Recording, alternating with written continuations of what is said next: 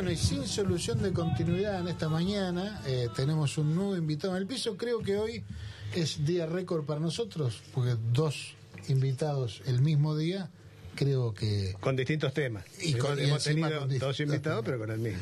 Bueno, y para hablar, eh, recién con Lucía Martínez Sara hablábamos del tema del plan de desarrollo, por, por todo lo que se viene para Bahía Blanca, eh, a partir, bueno, de Vaca Muerta y de todos los desarrollos que están habiendo, que afortunadamente nos van a impactar a nosotros.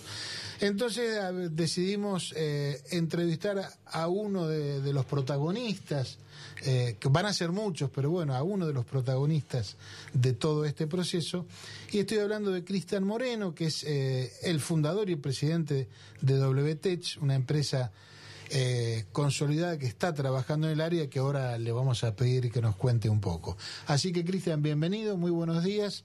Somos Juan Reginato, Daniel Guerín y yo, Claudio Angelini. Buenos días, gracias por la, por la invitación. Este, bueno, para mí es un placer poder eh, este, compartir con ustedes eh, este, este momento y em, estar abiertos a, la- a las consultas que, que ustedes consideren. Eh, me desempeño en el área de industria hace más de, de la industria de la energía hace más de ya 15 años. Claro, o sea que es algo que vivís desde, desde dentro. Desde adentro. Eh, contanos un poco WTech, qué es lo que hace, a, a qué se dedica, cuál es el rubro dentro. El core business nuestro, nosotros arrancamos como una, un microemprendimiento una empresa de servicios. Este, con el tiempo fuimos mutando hasta este, llegar a ser una empresa integral de todo lo que es construcción de equipos de superficie y análisis de ingeniería para todo lo que es el tema de upstream en el, en el petróleo, en lo, en lo que es producción de hidrocarburos. Para, para los que po- podemos no, no, no entender, ¿qué es el upstream? El, el mercado del petróleo, el mercado de los hidrocarburos se divide en tres segmentos que son los, los segmentos generales. El upstream, que em, digamos marcaría todo lo que es la exploración y la producción, es cuando vamos a explorar y cuando se va a perforar y a sacar el, el hidrocarburo de, de- de las entrañas de la tierra, O sea, por así cuando uno ve las cigüeñas ahí cerca de Neuquén Eh, trabajando. Exacto, exacto, exacto. Después el otro segmento que le sigue es el mainstream, que es todo lo que es el, el sistema de transporte, oleoductos, gasoductos, el tema de transporte naval eh, por barcos, este, o también por camiones, ¿no? Y el tercero es el downstream, que es todo lo que es refinación y todo lo que es comercialización de la parte de hidrocarburos.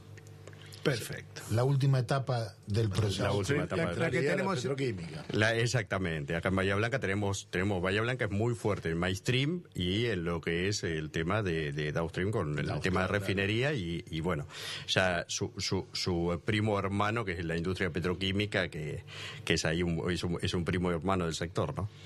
Bien. Y Cristian, eh, ¿cómo, ¿cómo estás viendo la, el, desarrollo de la actividad, tanto de exploración como de explotación? En, en- dos temas queríamos abordar. Por un lado, lo que significa ya Vaca Muerta, que está desarrollándose ya a un ritmo, parece más interesante, pero el segundo también tiene que ver con el offshore, que está más incipiente. ¿Cómo ves hoy? Primero el de Vaca Muerta, ¿cómo, cómo está ese desarrollo? ¿Qué sucede? ¿Qué pasa? ¿Qué tenemos que esperar de Vaca Muerta? Bien. Mire, para, para poder contextualizar el desarrollo de los no convencionales, quiero aclarar, eh, eh, hay, hay una diferencia entre producir petróleo no convencional a producir el petróleo convencional, que es el que desde el descubrimiento, y se sigue produciendo todavía, pero bueno, no sería el que, el que representa eh, la formación vaca muerta. Eh, el, el petróleo no convencional es un proceso más asociado a la minería. Es un proceso en el cual lo que vamos a hacer es eh, ir a, a una profundidad de perforar y llegar a la roca madre, hacer una fractura hidráulica a gran escala y de esa manera adelantarnos en el tiempo, es decir, el, petróleo por su condición este, de formación y, y- y- geológica en un determinado momento se forma en la roca madre y migra hacia una roca reservorio. Voy a tratar de explicarlo de forma sencilla, ¿no? Entonces en el convencional nosotros perforábamos, llegábamos a esa roca reservorio, que es como si fuese una esponja, por así decirlo, es una, es una roca permeable, y extraíamos el petróleo. En el no convencional no hacemos ese paso, sino que nos vamos a la formación, a la cocina donde se está cocinando ese hidrocarburo y está atrapado ahí y van a pasar millones de años hasta que salgan y lo sacamos. Lo sacamos a fuerza de tecnología, a fuerza de este, hacer eh, una terminación de pozos y, y unas fracturas que requieren de, un avance que se empezó a, a, digamos, a hacer realidad solamente hace 12, 13 años. Antes de eso no teníamos la tecnología para extraerlo. Eso requiere una mecánica de trabajo totalmente diferente. ¿Por qué? Porque Vaca Muerta todavía, a pesar de los años que hace que, está, ya, ya pasaron 10 años de Vaca Muerta, eh, todavía está en una etapa de exploración, todavía no se empezó a hacer el desarrollo masivo de la producción, a pesar de que está aportando grandes volúmenes de hidrocarburos, ¿no? tanto de gas como de petróleo. Y eso es porque al momento de que uno trabaja en, el, en la explotación de un campo no convencional, el concepto es como si fuese una fábrica de producción en serie. Entonces yo tengo que hacer muchos pozos porque la profundidad y la presión geológica tengo que extraer lo antes posible ese hidrocarburo porque se me cierra, se me, se me otra vez la formación se vuelve a, a, cerrar, ¿no? Esto lo estoy contando muy rápido, pero es bastante técnicamente más amplio.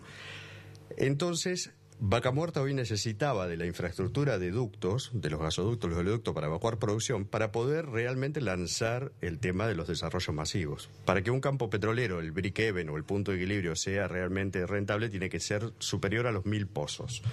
Entonces, imagínense que el costo asociado de realizar o la inversión intensiva sobre mil pozos eh, es, es, es algo importante, ¿no? Todavía eso no sucedió, y se está preparando el andamiaje para que suceda. ¿Los mil pozos esos es en base a la productividad de vaca muerta o es un término genérico? No, es un tema técnico. No, es un tema técnico del shale, porque, en general, porque la, profundidad y las presiones geológicas lo que hacen es que una vez que uno perfora y logra esa fractura hidráulica, fractura hidráulica que es del tamaño de un capilar para que el hidrocarburo migre hacia la superficie, se vuelve a cerrar. Entonces los pozos tienen un eh, sería como una madurez temprana. Una vez que uno los produce, depletan a veces muy rápidamente y tienen otras complejidades. Entonces lo que se necesita es trabajar sobre grandes volúmenes de pozos. Ahí está. Y, una la última pregunta técnica, no quiero desviar mucho. Lo que buscan en Vaca Muerte cuando sí siguen explorando es diferente litología, si diferente tipo de roca o mayor espesor de la formación. Eh, no le comprendí la, pregunta. Si la, formación vaca muerta tiene un espesor. sí, es una, es una, es una en más, en menos, en algunos lugares será pequeño, en otros más, más grande. Eh, y están ampliando la y también tiene diferencias litológicas dentro de la propia formación vaca muerta no es sí claro. no es exactamente la misma. claro exacto. Lo que buscan en la exploración que este, el reconocimiento de la diferenciación litológica o la producción es mejor cuando hay mayor espesor de la formación. No, no tiene precisamente que, ver, no, no, no tienen una, una, una, correlación. Cuando yo me refiero a la parte de exploración, significa que, por ejemplo, en los pasos de la, de la industria, eh, para nosotros eh, hay una serie de, que tiene que ver con el tema de em, eh, el, evaluar el potencial de un yacimiento, mm. digamos, vale por las reservas probables que el yacimiento tenga, ¿no? Para poder este, comprobar esa, esas reservas, después de que un geólogo nos hace, o un equipo de geólogos nos hace un, un estudio y nos dicen, acá a determinada profundidad debería haber, en un supuesto, una presencia de hidrocarburos, pasamos a lo que es un estudio de, sísmica. Entonces ya vamos, digamos, aproximándonos a, ese hecho de, de, realidad. Después lo que se va a hacer es la perforación de exploración y en base a esa perforación de exploración, lo que vamos a ver es qué hidrocarburo si tiene cantidad y capacidad comercial, porque a veces sale con no tiene capacidad comercial o a veces los volúmenes no ameritan hacer este, la explotación.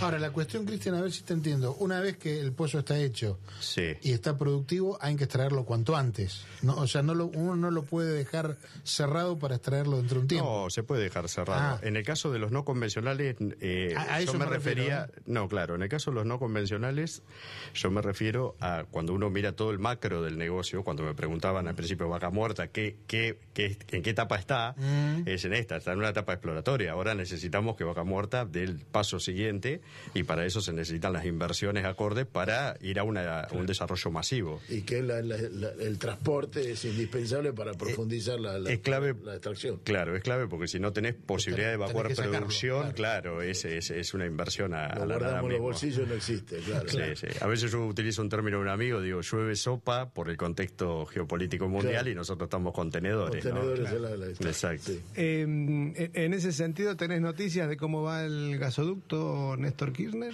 No, no tengo mayores precisiones, solo las que están que están en- publicadas en, en- en los diferentes medios.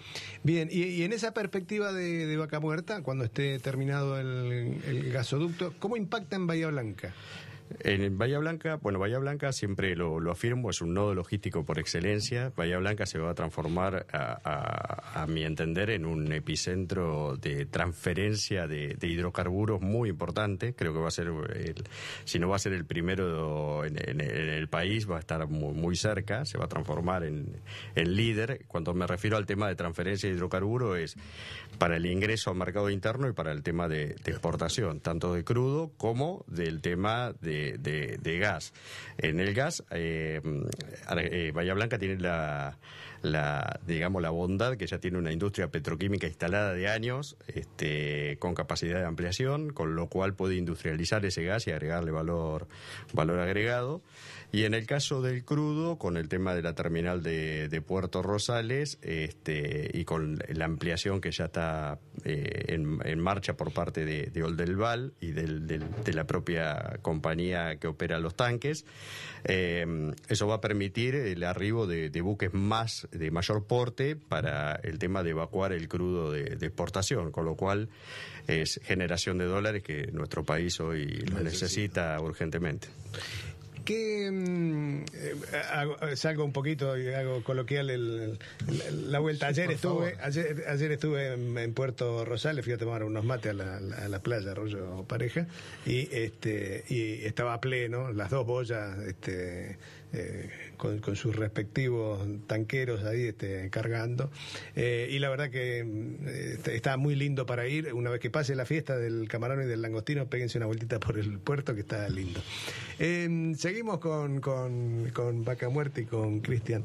Eh, Cristian, ¿qué, impacto tiene en, en el empleo Vaca Muerta? ¿Qué están viendo hoy en el empleo y qué imaginamos que puede suceder con el empleo en Bahía Blanca a partir de, de- lo que venga de Vaca Muerta?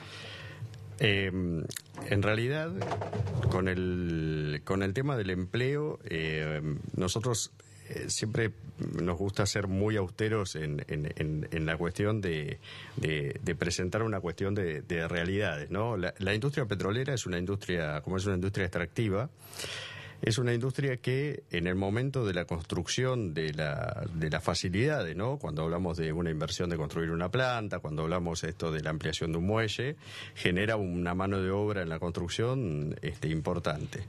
Y después eh, tenemos la parte de, la parte de la operación de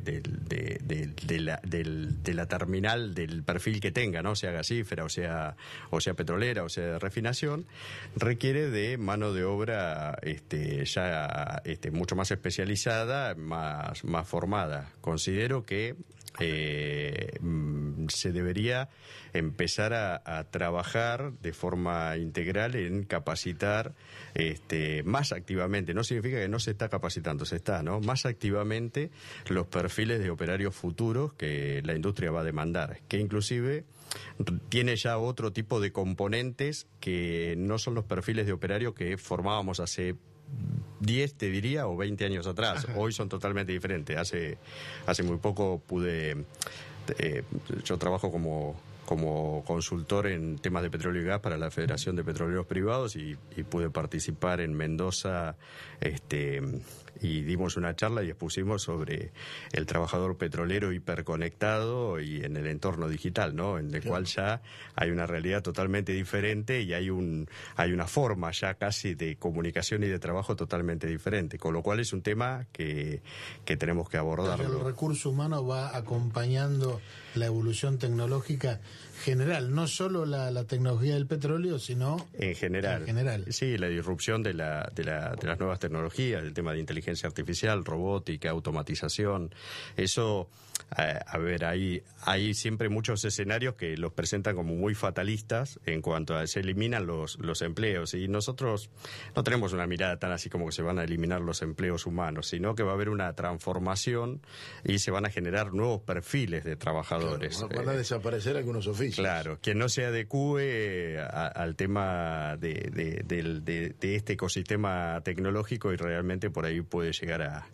a quedar marginado. Y, que obviamente este tema debería ser eh, parte de la agenda pública, de la agenda del, de cualquiera que aspire a gobernar este, este país o esta ciudad. totalmente, totalmente. Sí, pues recién estábamos hablando con, con una concejal acerca de la necesidad de una agenda de desarrollo, ¿no? es decir, de un proceso planificado de desarrollo y con lo que vos estás diciendo, se comprueba que implica un montón de factores, no solo los estrictamente técnicos, sino hasta la hotelería. Si vos me, van a venir 1.200 operarios a trabajar. Bueno, necesitan dónde dormir. Totalmente. hay que pensar en eso también. Totalmente. Sí, sí, inclusive, inclusive las industrias, las industrias primarias o pesadas trabajan, eh, yo los llamo por anillos, ¿no? Entonces, en anillos de, proveedores de, de, servicio por cercanía. Entonces, en el primer anillo están los proveedores de, deporte y bien técnicamente específicos de la industria. Pero después se van abriendo los anillos en, el, en, esa cadena de suministro, en ese supply chain, llegan hasta proveedores de ropa, proveedores de utilería, proveedores de un montón de cuestiones que a veces uno no dimensiona que ahí hay una hay un hay un nicho de, de, desarrollo económico interesante, que no significa que vas a, a ir a trabajar al pozo, pero sí vas a ser un gran actor dentro de la cadena de suministros. Nos vamos un cachito al, segundo tema que, habíamos planteado, el offshore en, las costas de a, 300 kilómetros de Mar del Plata, que eh, hizo ruido por el lado del desconocimiento probablemente. Eh, y que entonces lo mejor que podemos hacer es que nos cuenten en qué consiste y qué, qué beneficios tiene eh, para el país, para la provincia y, ¿por qué no, para Bahía? Bien, sí, como bien lo mencionaste, generó algunos ruidos y algún algún cruces de intereses. Yo, yo lo llamo de esa forma, ¿no? Siempre hay cruces de intereses, ¿no? Más que... Y a veces esa, esa desinformación, o depende cómo, bueno, ustedes son personas del ámbito de la información y la comunicación, depende quién lo, lo diga y de la forma en que lo diga puede ser interpretado de una forma o de otra. Eh, cuando hablamos del tema del offshore, en realidad la cuenca argentina norte es una es una cuenca. Eh, esto lo quiero lo voy a explicar de esta forma. Hace millones de años atrás, cuando este, teníamos Pangea, que todos los continentes estaban, estaban juntos, este, y luego se, se, se, dividen, digamos, en lo, en lo que sería la parte de África y toda la parte de Europa, y nosotros como si fuese la parte de la, la Eurasia, América, frente a las costas de Sudáfrica y Namibia, se hicieron unos hallazgos de producción muy importante en una formación este, geológica a determinada profundidad en el en offshore. Offshore significa costa afuera, significa sobre, sobre superficie de agua, ¿bien? Cuando uno junta el mapa y va a, ese origen de, de la formación de los continentes, daría justo hermanado donde nosotros estaríamos la cuenca argentina norte. Y la formación geológica es la misma. Y es la continuidad de la, de, la formación geológica del presal de Brasil. Lo que sucede que aquí, por una cuestión, en un momento el, océano quedó encerrado y, y la sal se evaporó. Entonces no tenemos sal, pero daría toda la la, digamos, todas las condiciones como para que tengamos un, un yacimiento de una producción de crudo importante. Eh, a partir de ahí, ya se viene trabajando en sísmica y eh, Argentina tiene hoy en superficie del mar más que superficie del continente para poder explorar el tema de hidrocarburos. De hecho, Ahí en la cuenca norte se siguen avanzando, por eso nosotros también celebramos y remarcamos que el Estado este, ha hecho una política de Estado respecto al tema, porque lo han comenzado gobiernos anteriores y lo continuó sin alterarlo el gobierno actual. Y eso es uno de los pocos ejemplos de que se pueden mencionar de una política de Estado, en la cual eh, se necesita el tema de la energía, se necesitan los dólares y se necesita, pero no de cualquier forma, siempre con los parámetros de cuidar el tema del, del medio ambiente y el impacto en la sociedad. Y para eso participa el Ministerio de Medio Ambiente, con lo cual, más allá de las suspicacias políticas, partidarias que puedan llegar a surgir y algunas chicanas, la realidad es que el proceso es muy transparente, está online y uno en las audiencias públicas se puede anotar y participar y dar su, su opinión. Así lo hicimos, sí. Exacto.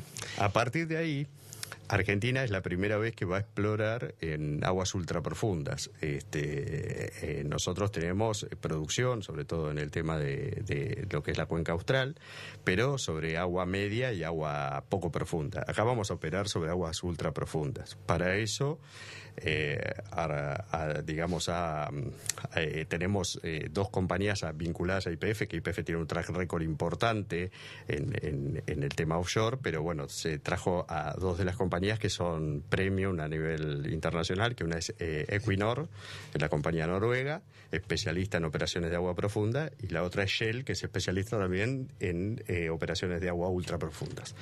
Así que hay una gran expectativa con la ocurrencia de lo que pueda entregar el, el pozo Argeriuch 1, que, bueno, por el tema judicial y demás, se corrieron los plazos para que se, está todo previsto que para fin de año se pueda, se pueda realizar. A fin de este año estaría realizándose el, el, el primer pozo exploratorio. Ajá.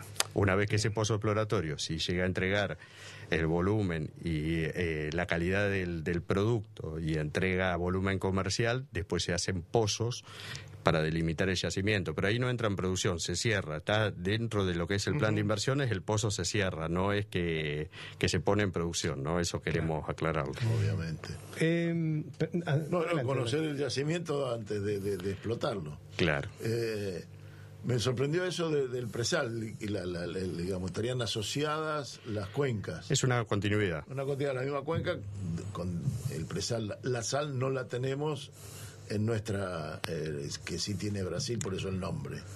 Claro, exacto. ¿Y, ¿Y, está asociada a las cuencas que hay en la cuenca austral o, o, son diferentes? No, son diferentes, son diferentes, son diferentes. Eh, hay, Argentina tiene muchas, muchas cuencas todavía, digamos, eh, no explotadas. Eh, cuando uno empieza a analizar de por qué no se termina de explotar, yo creo que hay a veces unas, unas ventanas eh, de decisión de inversión, algunas ventanas políticas y hay algunas ventanas de tecnología. Este, y como todo es una, eh, una explotación de hidrocarburos, es una ciencia no cierta, con lo cual por eso hay muy, pocos players que tienen la capacidad técnica económica de poder entrar y apostar mucho dinero a un proyecto que quizás entregue cero. Puede salir mal. Exacto. Puede sí, sí, porque es eh, hacer un pozo de 2.000 metros de profundidad, digamos. No es... Eh hacer un obrador. Es, no, no, claro. Requiere una inversión enorme. Sí, acá, acá en el caso de, del, del, Cuenca Norte, calculen que mm, el, digamos, la columna de agua, el pelo de agua, estamos hablando de 1.200 metros de profundidad de agua. Una vez que tenés eh, superficie de sueldo, tenés otros 3.000 metros más de, de, perforación. Con eso, bueno, claro. la tecnología que implica, de hecho, viene un barco a, a, a perforar de, de una de las últimas generaciones, que es una maravilla de tecnología porque es un barco que puede operar con olas de 20 metros, condiciones meteorológicas complejas, este, y a su vez, ahí hablando de la pregunta anterior, es todo el suministro que hay que hacerle a ese barco de operaciones, con los vessel supply, que son aquellos barcos de flete, por así decirlo. Hay que llevarle los caños. Bueno. Hay que llevarle todo, desde personal, ropas, helicópteros, con lo cual... Eh, cuando uno dimensiona el cálculo estimado del proyecto Cuenca Argentina Norte y si sale realmente bien, a mí no me gusta hacer comparaciones con decir que hay un otro vaca muerta, pero no, porque son dos proyectos que van este, totalmente diferentes pero en cuanto a, volúmenes de producción, y hoy creo que Argentina pasaría a ser uno de los players este, más importantes del mundo en producción de, crudo. Claro.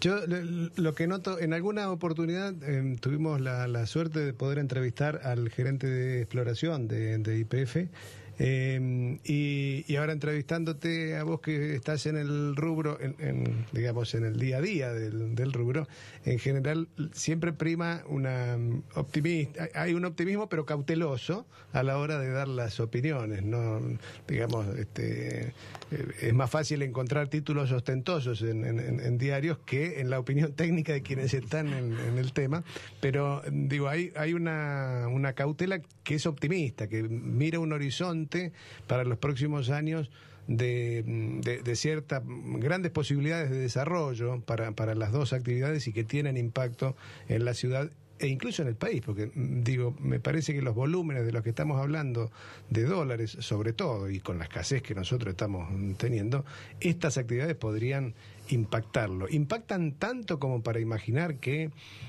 podrían en el mediano plazo eh, tener la, la, la, potencia que hoy tiene el complejo agrario en, en, el ingreso de dólares? Sí, totalmente, inclusive creo que superarlo. Y tiene que ver con una cuestión, eh, a mi entender, esta, esta es mi, mi opinión, ¿no? Esto lo quiero dejar en, en claro. Es eh, tiene que ver con el aspecto de transición energética también. Hay, hay un aspecto en el mundo con el tema de transición energética y un, un reencuadramiento de, de, todos los negocios y la forma también de, de hacer negocio de cómo vamos a obtener energía y a qué costo vamos a obtener esa energía. Entonces, se ha dado eh, una serie de situaciones en la cual a veces yo menciono que a nivel global y sobre todo en la parte de, de, Occidente se ha dado un, cisne verde que no lo llamo cisne negro, lo llamo un cisne verde que tiene que ver con, eh, para graficarlo mejor, es... Eh, todos estamos convencidos y a pesar de que yo soy una persona que integro la industria y tengo un sesgo a favor de la industria sin lugar a dudas, tenemos que pasar de un plan B de un plan A a un plan B, digamos, en cuanto al tema de transición hacia unas energías más limpias. El punto es de que a veces eh, se han tomado plazos demasiado prematuros para lograr esa transición y han condicionado a, sacar de, esquemas de producción eh, plantas que aportaban este, energía a través de fósiles. Y esa energía hoy no está y lo que hace es empujar la formación del precio, empujarla hacia arriba. Y eso eh, es un aspecto a no descuidar y sobre todo el sector político y no solo nacional sino global que puede generar eso lo que primero impacta es en los sectores más desprotegidos de la sociedad el no tener energía barata impacta directamente en el sector más desprotegido. En cualquier sociedad, ya está hablando a nivel global. A nivel global, si alguien tiene algún conocido en Europa, sabe que la están pasando bastante feo con el tema de, del costo de la energía. En Europa dejaron de producir con carbón y no hubo reemplazo o el reemplazo fue y ahora fue abramos ahora abramos todas las usinas de carbón urgente y, quizás estamos produciendo más contaminación de obviamente que, sí entonces el hidrocarburo, eh, a nuestro entender, es el combustible este, hoy que más eh, energía aporta a menor costo este, y el gas, sobre todo, tiene una cuestión de que ya es el, más limpio de, dentro de la cadena de hidrocarburos.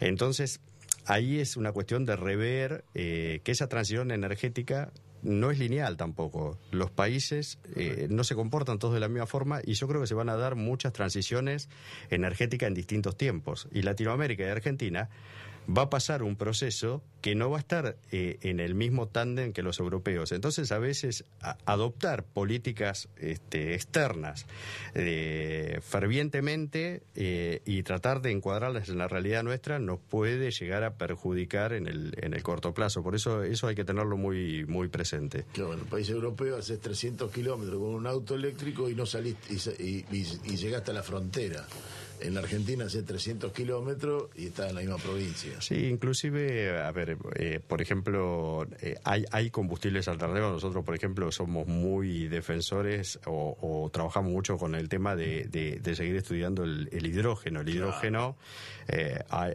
hay tres tipos clasificados, eh, gris, eh, azul y verde, pero bueno, el, el, azul y el verde, el verde es el óptimo porque ese se produce a través de la electrólisis con energía renovable sobre el tema de, de agua. Pero también se produce hidrógeno azul, que lo producen las propias refinerías y parte de la industria petroquímica, y es eh, un combustible que hoy reduce huella de carbono y que sirve para generar este, digamos, energía interna de las plantas, con lo cual eh, producir electricidad para el consumo propio de la, de la industria y no depender de los interconectados. Entonces, ahí hay caminos como para hacer un trabajo ordenado. Y acá todo converge en una sola palabra, que es tiempo. Nosotros tenemos que ser grandes administradores de cómo vamos a manejar en el tiempo esa transición y todo lo demás para no tener un impacto negativo sobre los que menos tienen.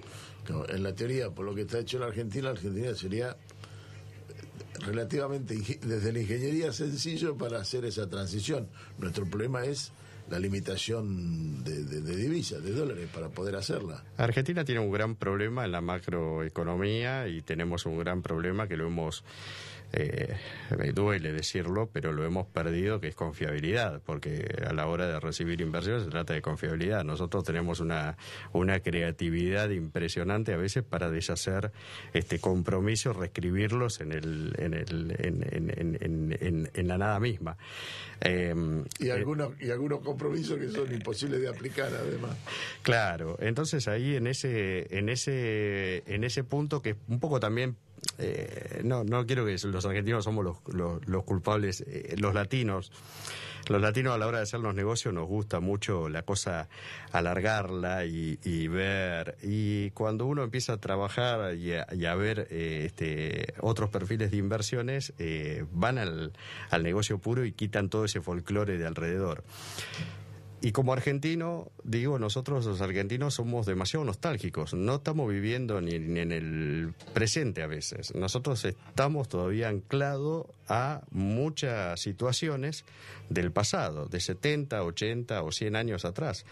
Y eso este, es una gran limitante a la hora de, de poder ver todo el panorama completo en lo que refiere a cómo voy a manejar, cómo voy a hacer crecer mi matriz energética y cómo voy a generar los recursos para que la sociedad empiece a reducir la brecha de pobreza que tiene.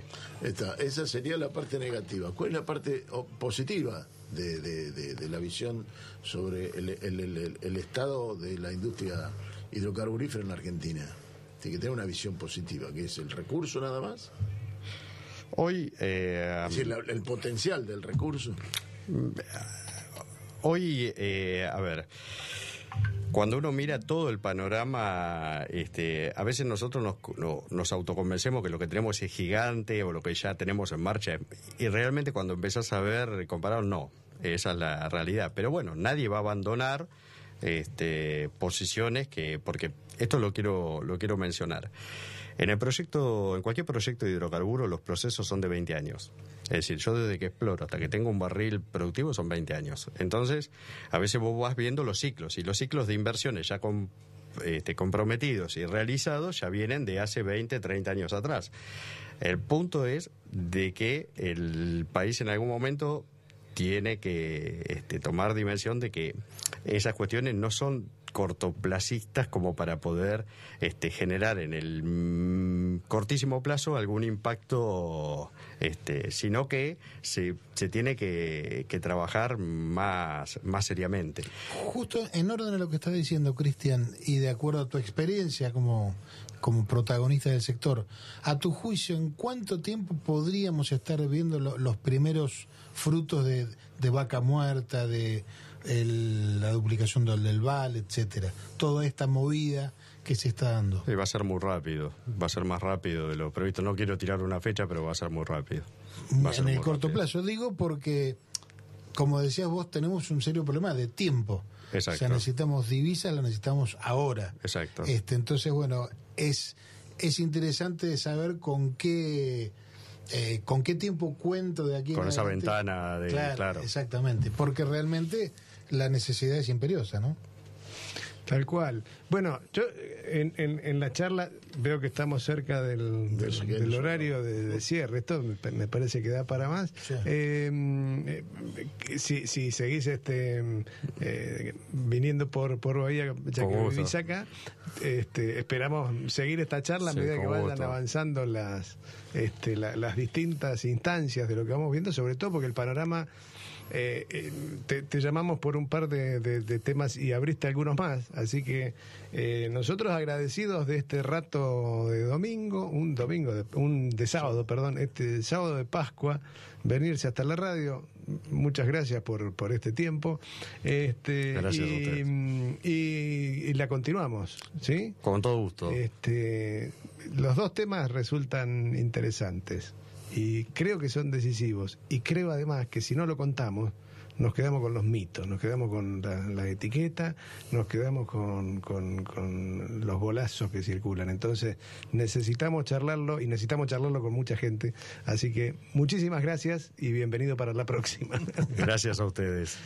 Sí, nos hemos tornado especialistas en enganchar gente, como te podrás dar cuenta. Bueno, sí, y ya arrimándonos al, al cierre del programa, entonces despedirte, Cristian, agradeciéndote en serio, em, porque es un tema que no solo es interesante abordarlo desde el punto de vista técnico, que hay a quienes les puede interesar y a quienes no, pero sí eh, analizarlo en su globalidad, porque en definitiva, como dijiste en algún momento hace un rato, esto eh, genera trabajo, genera actividad económica, genera salario, entonces genera bienestar en, el, en nuestro pueblo.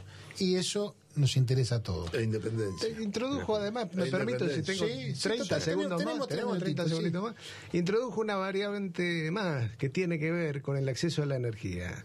La- la- sí, en, en algún momento hablamos de la pobreza energética como una de las cuestiones y él, este, lo, lo- lo que plantea Cristian es a la actividad hidrocarburífera como parte de la resolución de esa brecha de, de- de acceso a la energía. Así que eh, nos dejaste con más preguntas todavía. Así que Sí, igual, igual rapidito, eh, son datos que ustedes los pueden corroborar del Banco Mundial, el, de la década del 80 a la actualidad, el- la pobreza estructural de la mayor parte de la población mundial se redujo gracias al aporte de energía por el tema de hidrocarburos, con lo cual eh, en ese punto es no trabajamos con el mito, sino que trabajamos con la realidad, ¿no?